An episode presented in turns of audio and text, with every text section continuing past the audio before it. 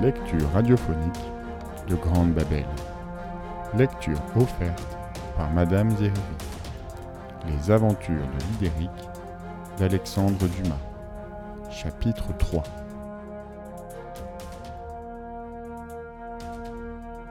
Chapitre 3 Le dragon du rocher qui pleure. Comme Lidéric n'avait pas d'or pour acheter l'épée qu'il convoitait, il résolut de s'en forger une lui-même. Alors, s'approchant de la forge, Maître, dit-il en s'adressant à Mimère, je voudrais bien une épée comme celle que tu viens de vendre à ce chevalier. Mais comme je n'ai ni or ni argent pour l'acheter, il faut que tu me permettes de la faire moi-même à ta forge et avec tes marteaux. J'y travaillerai deux heures par jour. Le reste de mon temps sera à toi. Et en échange de ce temps, tu me donneras une barre de fer. Le reste me regarde.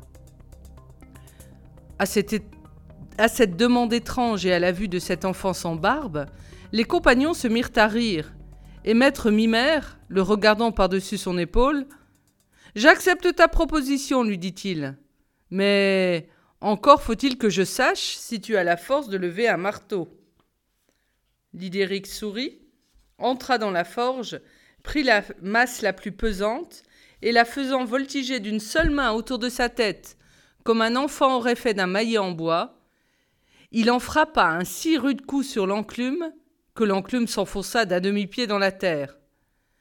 Et, avant que maître Mimère et ses compagnons fussent revenus de leur surprise, il avait frappé trois autres coups avec la même force et le même résultat, si bien que l'enclume était près de disparaître.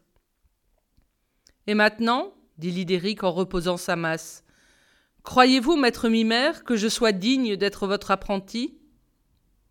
Maître Mimère était stupéfait. Il s'approcha de l'enclume, pouvant à peine croire ce qu'il avait vu, et essaya de l'arracher de terre. Mais voyant qu'il ne pouvait y parvenir, il ordonna à ses compagnons de l'aider. Les compagnons aussitôt se mirent à l'œuvre, mais tous leurs efforts furent inutiles. Alors on alla chercher des leviers, des cordes et un cabestan. Mais ni cabestan, ni corde, ni levier ne la purent faire bouger d'une ligne. Voyant cela, Lidéric prit pitié de mal que se donnaient ces pauvres gens, et leur ayant, leur ayant fait signe de s'écarter, il s'approcha de l'enclume à son tour, et l'arracha avec la même facilité qu'un jardinier eût fait d'une rave. Maître Mimère n'avait garde de refuser un tel compagnon, car il avait mesuré du premier coup de quel secours il lui pouvait être.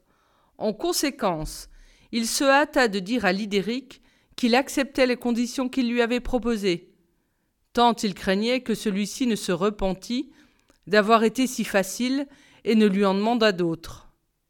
Mais comme on le pense bien, Lidéric n'avait qu'une parole, et à l'instant même il fut installé chez maître Mimère, avec le titre de treizième compagnon. Tout alla à merveille. Lidéric choisit la barre de fer qui lui convenait, et tout en s'acquittant fidèlement des obligations contractées avec maître Mimère, grâce aux deux heures qu'il s'était réservées chaque jour, sans leçon, sans enseignement, rien qu'en imitant ce qu'il voyait faire, il parvint en six semaines à se forger la plus belle et la plus puissante épée qui fût jamais sortie des ateliers de maître Mimère. Elle avait près de six pieds de long. La poignée et la lame étaient faites d'un même morceau. La lame était si fortement trempée qu'elle tranchait le fer comme une autre eût tranché le bois, et la poignée si délicatement finie qu'on eût dit non pas l'ouvrage d'un homme, mais l'œuvre des génies. Lidéric l'appela Balmung. Quand maître Mimère vit cette belle épée, il en fut jaloux. Car il pensa que, adroit et fort comme l'était Lidéric, il pourrait lui faire un grand tort s'il lui prenait l'envie de s'établir dans le canton. Ce fut bien pis quand Lidéric lui demanda à rester chez lui encore trois autres mois pour se forger le reste de l'armure. Convaincu qu'il était que les chevaliers qui verraient ce qui sortait de la main du compagnon ne voudraient plus ce que faisait le maître. Aussi, tout en faisant semblant d'accepter aux mêmes conditions ce prolongement d'apprentissage, chercha-t-il les moyens de se débarrasser de Lidéric? En ce moment, son premier compagnon nommé Hagen qui craignait que le nouveau venu ne prît sa place, s'approcha de Mimère. Maître, lui dit-il, je ne sais à quoi vous pensez. Envoyez Lydéric faire du charbon dans la forêt noire, et il sera immanquablement dévoré par le dragon. En effet, il y avait dans la forêt noire un dragon monstrueux qui avait déjà dévoré maintes personnes, si bien que nul n'osait plus passer dans la forêt. Mais Lydéric ignorait cela, n'ayant jamais quitté la grotte du bon Anachorète. Mimère trouva le conseil bon et dit à Lydéric Lydéric, le charbon commence à nous manquer. Il serait bon que tu ailles dans la forêt noire et que tu renouvelles notre provision. C'est bien, maître, dit Lydéric. J'irai demain. Le soir, Hagen s'approcha de Lydéric et lui donna le conseil d'aller faire son charbon à un endroit appelé le rocher qui pleure, lui disant que c'était là qu'il trouverait les chênes les plus beaux et les êtres les plus forts. Hagen lui indiquait cet endroit parce que c'était celui où se tenait habituellement le dragon. Lydéric, sans défiance, se fit bien expliquer le chemin par Hagen, et résolut d'aller le lendemain faire son charbon à la place qu'on lui avait désignée. Le lendemain, comme il allait partir, le plus jeune des compagnons monta à sa chambre. C'était un bel enfant, à la figure ronde et enjouée, aux longs cheveux blonds et aux beaux yeux bleus, nommé Peters, qui était aussi bon que les autres compagnons étaient méchants. Aussi, comme il était le dernier, avait-il eu beaucoup à souffrir de ses camarades, jusqu'au moment où Lydéric était entré dans la forge. Car de ce moment, Lydéric s'était constitué son défenseur, et personne, dès lors, n'avait plus osé rien lui dire, ni lui faire aucun mal. Peters venait dire à Lydéric de ne point aller à la forêt parce qu'il y avait un dragon. Mais Lydéric se mit à rire, et tout en remerciant Peters de sa bonne intention, il ne s'apprêta pas moins à partir pour la forêt. Mais toutefois, après avoir pris Balmung, qui l'eût laissé sans doute s'il n'eût été averti. Maître Mimère lui demanda alors pourquoi il prenait son épée.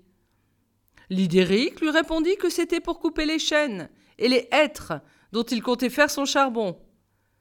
Puis, s'étant informé une seconde fois auprès d'Hagen du chemin qui conduisait au rocher qui pleure, il se mit en route joyeusement. En arrivant au bord de la forêt noire, Lydéric, qui craignait de se tromper, demanda à un paysan le chemin du rocher qui pleure. Le paysan, croyant que Lydéric ignorait le danger qu'il y avait à s'approcher de cet endroit, lui dit qu'il se trompait sans doute, que le rocher servait de caverne à un dragon qui avait déjà dévoré plus de mille personnes. Mais Lydéric lui répondit qu'il avait du charbon à faire en cet endroit, parce qu'on lui avait dit que c'était celui où il trouverait les chênes les plus beaux et les êtres les plus forts. Que, quant au dragon, s'il osait se montrer, il lui couperait la tête avec Balmung. Le paysan, convaincu que Lydéric était fou, lui indiqua la route qu'il demandait, puis se sauva à toutes jambes en faisant le signe de la croix. Lydéric entra dans le bois, et lorsqu'il eut marché une heure à peu près dans la direction que lui avait indiquée le paysan, il reconnut à la beauté des chênes et à la force des hêtres qu'il devait approcher de la retraite du dragon. En outre, la terre était tellement semée d'ossements humains qu'on ne savait où poser le pied pour ne point marcher dessus. En effet, ayant fait quelques pas encore, il aperçut une énorme pierre au bas de laquelle était l'ouverture de la caverne. Comme cette pierre était toute mouillée par une source qui suintait le long de sa paroi, Lydéric reconnut la roche qui pleure. Lydéric pensa que le plus pressé était d'exécuter d'abord les ordres de maître Mimère. En conséquence, il fit le choix d'un emplacement pour établir son fourneau. Puis, ce choix fait, il frappa si rudement avec Balmung sur les arbres qui l'entouraient qu'en moins d'un quart d'heure, il eut construit un énorme bûcher. Le bûcher construit, Lydéric y mit le feu. Cependant, au premier coup qui avait retenti dans la forêt, le dragon s'était éveillé et avait allongé la tête jusqu'à l'entrée de sa caverne. Lydéric avait vu cette tête qui le regardait avec des yeux flamboyants. Mais il avait pensé qu'il serait temps d'interrompre son ouvrage quand le dragon viendrait à lui. Cependant, soit que le monstre fût repu, soit qu'il vit à qui il avait affaire, il se tint tranquille tout le temps que Lidéric fut occupé à bâtir son fourneau.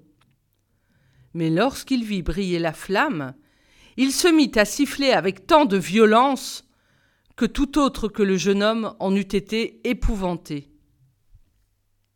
C'était déjà quelque chose, mais ce n'était point assez pour Lidéric, qui, afin de l'exciter davantage, prit des tisons ardents au bûcher et commença de les jeter à la tête du dragon.